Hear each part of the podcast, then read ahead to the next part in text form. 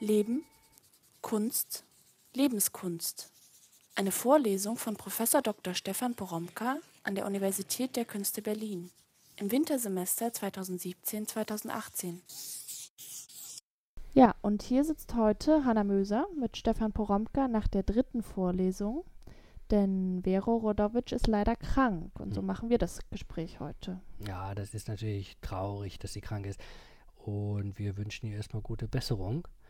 Ähm, aber die Gespräche sind ja hier also nicht nur für die gedacht, die sich das so nochmal durch den Kopf gehen lassen wollen, worum es jetzt gerade in der Vorlesung ging.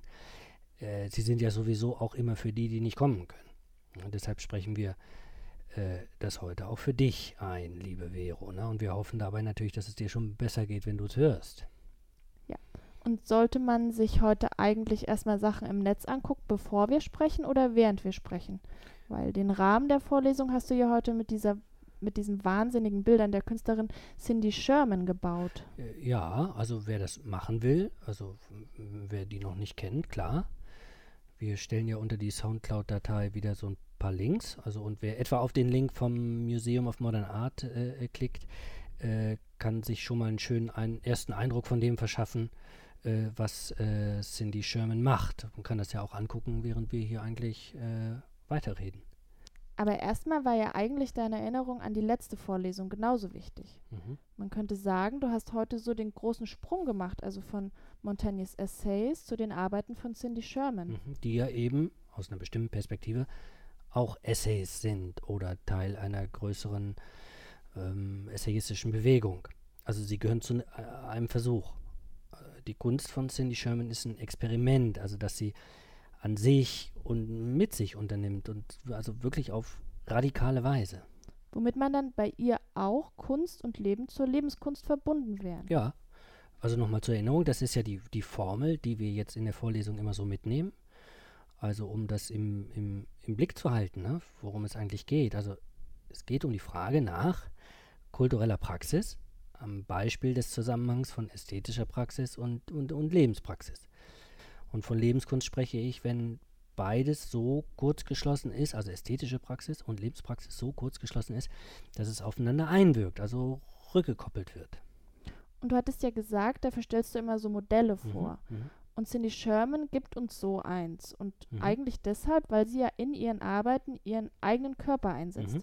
Also es geht um sie. Ja, es geht um sie. Und äh eigenartigerweise ja zugleich auch nicht. Also äh, Sherman beginnt ja schon während ihrer Studienzeit in den frühen 70er Jahren des letzten Jahrhunderts. Also äh, fängt sie an, Fotos von sich selbst zu machen. Aber das ist eben nie einfach nur sie, äh, die sich da ins Bild setzt, sondern sie, sie verkleidet sich. Geht so die Typen eigentlich durch, ja, die sie an der Uni trifft, auf der Straße, im Bus dann vor allen Dingen, also so wie die Serie heißt, ja. Männer, äh, äh als, äh, also Frauen unterschiedlichen Alters mit unterschiedlichen Hautfarben da äh, spielt sie also mit sich, also äh, eindeutig mit ihrer Identität. Aber auch genereller, also mit so mit Identitätsgrenzen, mit, mit Genderzuschreibung. Also sie schlüpft in immer neue Hüllen und so ganze Reihen fertigt die an, ja. Also immer neue Verkleidungen, äh, so neue Versuche. Es hat äh, eigentlich was ganz, wenn man so drauf guckt, hat das was ganz Unheimliches, weil es wirklich so stark ist einfach.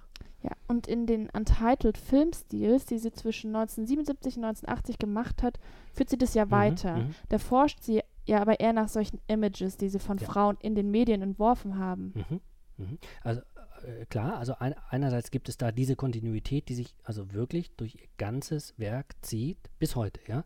Sie verkleidet sich immer wieder. Und die gestaltet auch die Räume, in die sie sich stellt also jetzt kriegt das dabei bei den Filmstills, bei den Untitled äh, Filmstills, kriegt das schon so einen Zug ins Perfektionistische. Ne? Das sieht man, also der dann immer weiter gesteigert wirkt eigentlich, ja, also bis heute. Ähm, wobei sie aber auch bei diesem Perfektionismus wirklich immer weiter aufs Unheimliche setzt. Also äh, sie übernimmt die Bilder von Frauen, die wir alle irgendwie wie schon kennen, also weil sie vorgeprägt sind, durch die Medien vorgeprägt sind, und zugleich äh, verschiebt sie sie ein Stück. Also sie gehen ganz, gar nicht ganz in dem auf, was wir schon kennen, sondern wir sehen auch gleichzeitig, irgendwas, irgendwas stimmt nicht. Es sind ganz irritierende Bilder. Ja? Es geht auch oft um, um etwas, das selbst gar nicht, gar nicht sichtbar wird, also in den Bildern nicht sichtbar wird, aber sich in etwa in der Frau, die dort abgebildet ist, verkörpert, also Furcht, äh, Depression, Einsamkeit und auch immer, immer wieder die, so die Konfrontation mit, mit, mit körperlicher oder psychischer Gewalt. Mhm. Das wird ja dann auch auf den späteren Bildern nicht anders, auf denen sie wieder auftaucht, aber sich jetzt so vor Projektionen stellt, in Mhm. denen die Räume so eigenartig zweidimensional erscheinen. Also es sind wieder Fotografien, die zu den vorgefertigten Images von Frauen so verschoben sind, dass sie sich befremden. Mhm. Und außerdem guckt man ihr sowieso dauernd zu, wie sie sich durch die Kleidung selbst verschiebt, was ja auch irgendwie befremdlich wirkt. Ja, oh, oh, also unbedingt verfremdlich, ja. Also sie setzt auf Verfremdung. Und sie setzt auf Befremdung. Also so müsste man sagen, ja. Also dass es ihr um Befremdung geht. Sie arbeitet das ja später noch, noch stärker aus. Es werden ja zum Teil so, so richtig, richtig verstörende Bilder. Also sie, die eskaliert das, ja. Zum Teil ist es Horror, also der, der, der Horrorclown.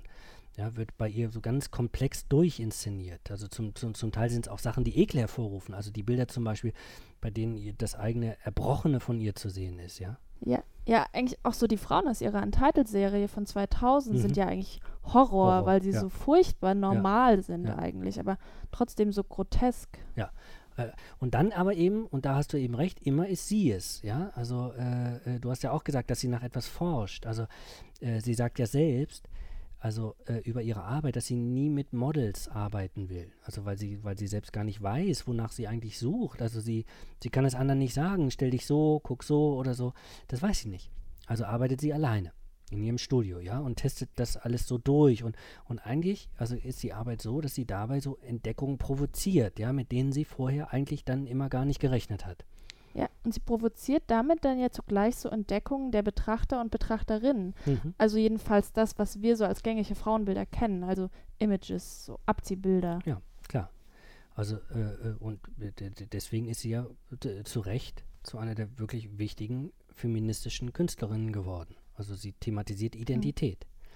Äh, sie thematisiert Genderzuschreibungen, ja. Äh, so äh, Subjekt-Objekt-Beziehungen und, Abjekt, ja. Also Abjekt ist ja das, was aus dem, was aus dem Körper austritt und was sich von einem loslöst, ja. Also wie das Erbrochene etwa, ja. Also nicht nur Subjekt und Objekt, sondern auch Abjekt. Sie, sie, sie thematisiert überhaupt so die Grenzen der Zuschreibung ja, und der Wahrnehmung. Und dann natürlich auch dauernd so Grenzverletzungen, Zudringlichkeiten, die, die Nötigungen und die Disziplinierungen und die Misshandlungen. Aber immer, das ist ganz so ganz wichtig, so ganz thesenlos. Das ist, oder so, so gar nicht plakativ, ja. Das Thema wird gar nicht so herausgestellt und ähm, ähm, so herausgestrichen. Okay, du hast jetzt aber ausgerechnet Montaigne verbunden. Also je länger wir darüber sprechen, umso größer erscheint der Unterschied. Mhm. Also nicht nur zeitlich, sondern auch thematisch, also medial auch. Und auch die Sache mit der Lebenskunst wird eher unscharf. Also Sherman sagt ja selbst über ihre Bilder, man darf nie denken, das seien jetzt Abbilder ihrer inneren Bilder oder Mhm, so mhm. Phantasmen. Also sie will es schon von sich loslösen. Und das ist für Shermans Projekt auch, auch wirklich, äh, wirklich wichtig, ja. Das darf man gar nicht aus dem Auge verlieren. Also sie legt mit ihren Bildern überhaupt kein inneres Selbst frei. Es geht ihr also nicht um etwas, was sie äh, verdrängt hat.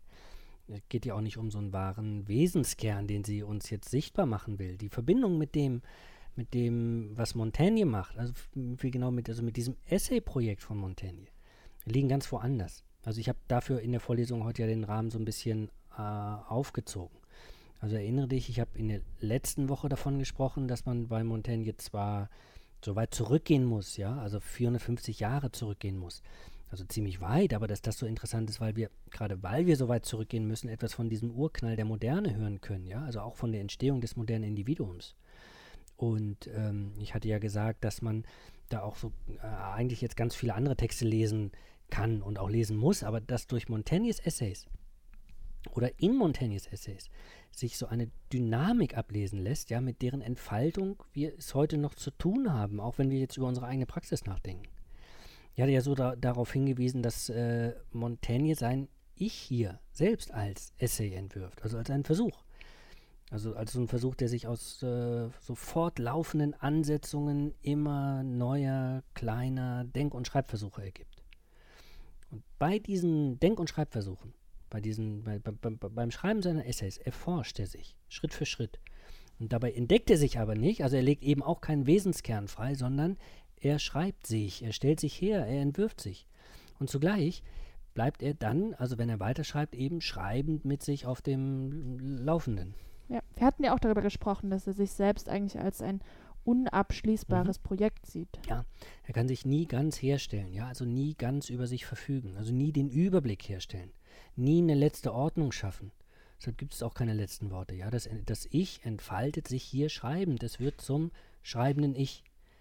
Also erst wenn es sich weiterschreibt, ist es das, was es ist, nämlich die, die, die Bewegung des Schreibens. Womit dann Montaigne aber eben ein Schreibender ist, ja. weil er fotografiert ja nicht, so wie Sherman. Ja, da gibt es den, also den, den größten Unterschied natürlich, aber äh, also äh, wichtig ist erstmal das Projekt, ja, das er da unternimmt. Also er entwirft mit diesem Projekt das Ich als ästhetisches Projekt.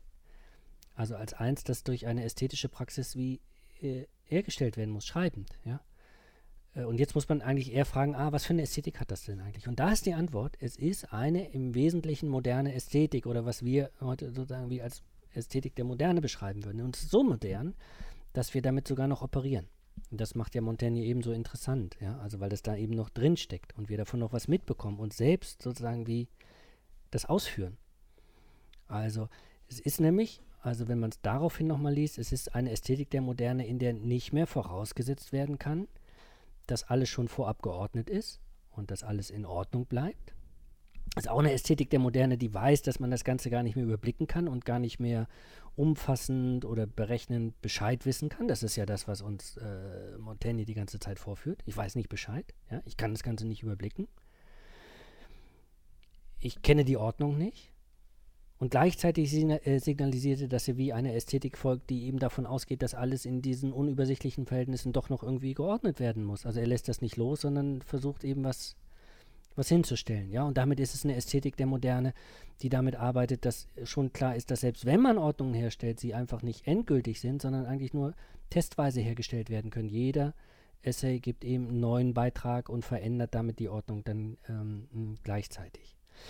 Und damit ist natürlich, also in dieser Schreibbewegung auch eben dieses Signal äh, verbunden, dass also hier jemand ist, der einer Ästhetik der Moderne folgt, die damit arbeitet, dass man, also man selbst, also als Individuum, also diese Ordnung herstellen, äh, äh mitherstellen kann oder gestalten kann zumindest, ja. Und dass man also im Kunstwerk, also in diesem Projekt, in diesem ästhetischen Projekt, das er da, da dahinstellt, dass es in diesem Projekt auch äh, äh, testweise gestaltet werden kann. Also eigentlich ist Montaigne jemand, dem wir wie zusehen, äh, der mit Ordnung experimentiert, also Ordnung herstellt und wieder weiterentwickelt und wieder was anderes macht, ja, und auch was Widersprüchliches wie dagegen setzt. Und das ist eine Ästhetik der Moderne, die das ohnehin den Künstlern und Künstlerinnen wie zugeschrieben hat, dass sie genau das machen, ja, also mit Ordnung experimentieren. Also es ist eigentlich eine Ästhetik des Experiments, mhm. also des mhm. Versuchs, mhm. des Tests oder des Probierens. Ja, genau genau. Auch ganz schön, wie du es jetzt sozusagen wie selbst so die Worte aus, aus, ausprobierst. Ne? Also es ist eine Ästhetik des Essays eben. Also so könnte man es jetzt eben kurz schließen. Ne? Und damit ist es dann eben auch eine Ästhetik des, des Entdeckens, des Suchens und des, Entf des Erforschens. Ja, das sind ja immer so, so Pathosformeln dafür, ja. Das ist eine Ästhetik des Entwerfens und des Konstruierens und der Herstellung von Neuem, auf, der, auf die die angelegt ist. Ja, und also auch so eine Ästhetik des Prozesses eigentlich. Mhm. Also weil ja. nichts stehen ja. bleibt und immer alles anders wird. Mhm. Also sich weiter schiebt ja, sozusagen. Ja, ja, das ist ja wahnsinnig interessant, ja. Also weil das, äh, das steckt da natürlich drin. Diese, diese Essayistik setzt immer wieder an.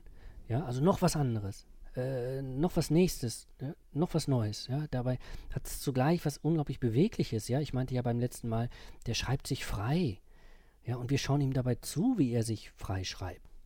Ja, und das eigentlich alles zusammen ist zugleich die Ästhetik der Lebenskunst, die Montaigne da entwirft. Genau. Also äh, ich habe ja heute auf äh, ähm, ähm, die Grundlegung einer Philosophie der Lebenskunst äh, verwiesen von äh, Wilhelm Schmid. Wilhelm Schmid hat sich ja sozusagen wie aus der Perspektive der praktischen Philosophie, also überhaupt nicht unumstritten, aber äh, einfach ganz interessant von seinem ganzen Weg her, sagen wie äh, ähm, eben, also mit diesem, dem, mit der Frage der Lebenskunst in der Moderne und auch in der Postmoderne äh, beschäftigt. Und ich habe nochmal darauf hingewiesen, ich habe übrigens ja auch, ähm, erinnere dich, ich habe in der letzten Woche habe ich den Wilhelm Schmid Essay äh, äh, über, über Montaigne ähm, mit rumgeschickt. Also ich ja, hatte ja darauf verwiesen, auch dass man, dass man ihn lesen kann. Und ich habe äh, heute nochmal auf die Grundlegung einer äh, Philosophie der Lebenskunst von Schmid ähm, hingewiesen, in der er auch nochmal auf, ähm, auf Montaigne ähm, eingeht. Und ähm, ich habe dieses etwas längere Zitat gemacht. Das, ich kann das ja nochmal also wie äh, vorlesen, weil ich glaube, es eigentlich nochmal sozusagen wie mhm. ab, abräumt, worüber wir jetzt gesprochen haben. Aber jetzt nicht aus der Perspektive der Kunst, um die es uns geht, sondern aus der Perspektive der Lebenskunst. Ähm, ich lese das mal vor, das ist auf Seite 53, der, der Band ist bei, der Band ist im ähm, Verlag ähm, erschienen. Und da sagt Schmid, Montaigne steht für das essayistische Element, das mit der Neuzeit Eingang in eine reflektierte Lebenskunst findet. Lebenskunst, ich zitiere jetzt den Schmid weiter, Lebenskunst bedeutet, da sich alle, alle als fest geglaubten Orientierungspunkte sukzessive auflösen, unter neuzeitlichen und modernen Bedingungen mehr als jemals einen experimentellen Weg einzuschlagen, ohne wirklich wissen zu können, wohin er führt. Ja, klar. Also genau das, was wir jetzt sozusagen wie als Ästhetik beschrieben haben. Normative Vorstellungen, sagt äh, Schmid weiter, normative Vorstellungen eines wahren Selbst, einer in Anführungsstrichen abgeschlossenen Person oder einer Identität des Subjekts können nicht mehr aufrechterhalten werden und bedingen Versuche mit sich selbst, Versuche auch mit dem Leben, das in keiner Weise mehr definitiv festgelegt werden kann, und dessen Möglichkeiten nur durch ein Ausprobieren auszuloten sind. Also das ist die Montaigne-Paraphrase jetzt im Grunde genommen. Was macht er mit seinen Essays? In diesen haltlosen Ordnungen, in denen wir keine Orientierungspunkte mehr haben, was mit der Neuzeit und der Moderne äh, einsetzt, wo wir nicht mehr mit einem wahren Selbst, nicht mehr mit einer abgeschlossenen Person, nicht mehr mit einer Identität des Subjekts äh, rechnen können, können wir nur noch versuchen. Ja? Versuche mit uns selbst unternehmen. Und die Lebenskunst ist im Grunde genommen für ihn jetzt in der Moderne was ganz Zentrales eigentlich, weil wir müssen ja unser Leben gestalten. Wenn es die Ordnung nicht mehr gibt, die uns vorgeschrieben ist, müssen wir jetzt anfangen, wie damit umzugehen. Und da kommt natürlich in der Moderne dann der Künstler, die Künstlerin tatsächlich ins Spiel, weil sie genau das eben macht, sozusagen Gestaltungs-, nicht Vorschläge macht, die wir übernehmen sollen, aber sie zeigt, dass wir das gestalten müssen, dass es gar nicht anders geht. Und das ist dann der Punkt, an dem du es auf Cindy Sherman übertragen hast. Ja, also weil wir haben ja jetzt hier fast schon den richtigen, wie so Kriterienkatalog, ja, um, um besser zu verstehen, was Sherman eigentlich macht. Äh, von der wir jetzt erstmal denken, ah, das hat jetzt mit, mit Lebenskunst in dem Sinne ja eigentlich gar nichts zu tun, ja. Äh, aber jetzt sehen wir plötzlich, ah, okay, es geht um Maskerade, es geht um Verkleidung, es geht um Versch so Verschiebung, Verzerrung, Karikatur, ja, und dann, äh, dann äh, kommt, eigentlich kommt man auf diese Formeln, ja. Das ist ein experimentelles Spiel, das sie da in Gang gesetzt hat und immer noch am Laufen hält, immer weiter, ja. Und die Identität des Subjekts, das ist ja das Wichtige dabei, ist dabei überhaupt nicht stabil. Das ist ja ihr Thema geradezu. Man erfährt nur etwas darüber, oder sie erfährt auch nur etwas darüber, oder wir erfahren nur über sie etwas darüber, wenn sie Versuche damit anstellt, ja. Und wenn man die, wenn man die Möglichkeiten, oder man müsste eher sagen, in Ergänzung zu Wilhelm Schmid, Bedingungen und Möglichkeiten, ja, durch ein, durch ein ähm, Ausprobieren auslotet. Hm. Du hast ja Bilder aus Shermans Studio gezeigt. Mhm. Du meintest ja, dass man da gut sehen kann, wie sie probiert. Ja, die, die ganzen Versatzstücke, ja, also die sie sammelt. So Perücken, Masken, Nasen, so, so, grotesk, ja, so Zähne, Lippen, so Kleidungsstücke natürlich, ja, so ganz absurde, so, so Kosmetikutensilien, ja, die für Frauen angeboten werden, ja, so Stücke von Puppen, machst du die Schubladen auf, ja, man kann das alles ganz schön in dem Video sehen, das wir unten, unten verlinken, ja, das setzt die alles ein, um damit zu experimentieren, ja. Äh, ich hatte ja vorhin gesagt, ja, ähm, äh, die weiß nicht, wonach sie sucht, ja. Die kann keine Models einsetzen, die spielt mit sich, ja, die erforscht die Situation. Es geht vielmehr um die, man müsste sagen, es geht vielmehr um die Erkundung von dem, was so die Images, die schon da sind und die so im Umlauf sind, äh, und diese Identitäten, was die so zu, zu, zu, Vorschriften macht, ja, zu Instrumenten der Disziplinierung. Es geht da eigentlich darum um die Frage, wie diese äußeren Vorgaben und auch Accessoires, ja, eigentlich einengen, also wie die nötigen, wie die, wie die, wie die, wie die äh, mich verkümmern, ja, depravieren, äh, stumm machen. Also sie benutzt die alle, ja, und die probiert die an sich aus, um, um zugleich, also sozusagen das deutlich zu machen. Also wo sie nötigen, verkümmern, ja, stumm machen. Und zugleich versucht sie, mit jedem Spiel, äh, mit jedem, mit jedem Spiel, das sie ansetzt, eben Spiel da reinzubekommen. Das sieht man in, an ihren Bildern, also das, was befremdet, diese Bewegung, wo man denkt, ja, da stimmt doch irgendwas nicht. Das ist dieses Moment, wo sich das Image sozusagen wie von sich selbst löst, ja, und was erzeugt, von dem ich denke, ah, okay, jetzt ist es nicht mehr das, was es eigentlich schon war.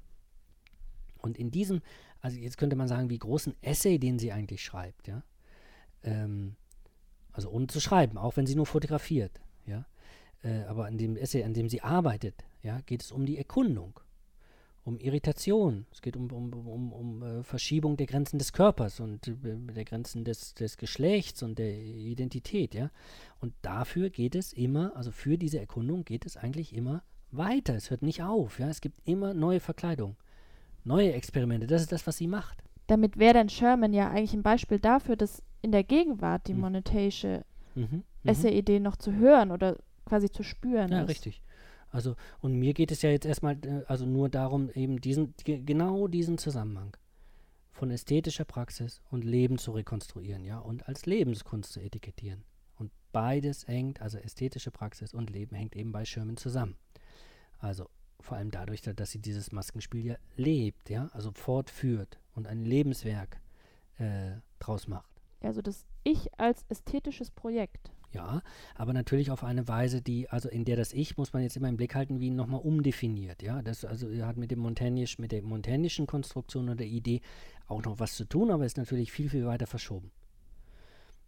Wie gesagt, es geht um Identität, es geht um Identitätsfragen. Äh, Lebenskunst ist hier nie, äh, gar nicht darauf angelegt, wie alles einfach schön, ja, und so, und so gelingend werden zu lassen. Wird auch, gerade Sherman ist ein Beispiel dafür, es wird fratzenhaft, ja, es wird schlimm wird verstörend. Das ist der reine Horror zum Teil, ja. Du hast ja in der Vorlesung auch von dem Modell gesprochen. Also du hast gesagt, du stellst uns so Modelle vor, von denen wir lernen können. Aber was ist jetzt eigentlich dieses Sherman-Modell und was, was lernen wir daraus? Wichtig ist ja für dieses äh, Modelldenken, von dem ich immer spreche, also dass man, äh, auch wenn wir das Sherman-Modell jetzt identifizieren, wir es nicht übernehmen müssen. Ja, also lernen davon heißt nicht, es zu übernehmen. Also man kann auch Differenzen erzeugen. Man kann es auch weiterdenken, so umdenken, ja. Aber man kann die eigene Praxis, aber in der Auseinandersetzung mit Shermans Praxis organisieren.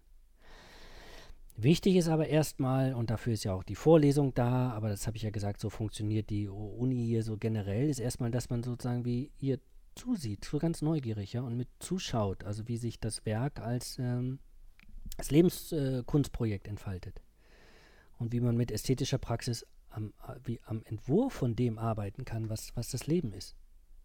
Und wichtig ist dann, dass man erkennt, dass den Lebenskunstprojekten in der Moderne eben grundsätzlich das Experimentelle eingeschrieben ist. Also dass Lebenskunst heißt, dass man erforschen muss. Lebenskunst heißt, dass man entdecken muss, ja, zu, zugleich konstruieren muss und maskieren muss und ausprobieren muss. Dass es so ganz kritisch darauf angelegt ist, die eigene Praxis dabei in Bewegung zu halten, also sie nicht stillzustellen, ja. Und dass in dem Sinne also Lebenskunst gedacht ist, also der Zusammenhang von ästhetischer Praxis und Leben, gedacht ist als, als Prozess, also nicht als Formelsammlung, die man irgendjemandem geben kann und sagen kann, ah, hier sind so kluge Ratschläge, wie du dein Leben führst. Das ist eben falsch. Ja, also so gesehen ist ja Lebenskunst dann eigentlich auch immer essayistisch. Ja, aus dieser Perspektive ja. Äh, und der Kunst, der Moderne, ist selbst dieses Prinzip des Essayismus wie eingeschrieben. Und wir werden dann an der Kunsthochschule zu Essayisten ausgebildet, oder? Also könnte man versuchsweise wirklich so sehen. Also wir sind essayistische Existenzen, die äh, Essayistik äh, lernen und, äh, und lehren, also was ja zusammengehört. Und äh, wir reflektieren dann auch immer zugleich, also diese essayistischen äh, Mechanismen. Ich sage ja, wir beobachten uns, ne? Und wir geben uns Auskunft darüber. Das, was wir hier machen, ist sozusagen wie, dass wir diese essayistischen Mechanismen wie offenlegen. Deswegen hast du ja auch die Aufgabe so formuliert.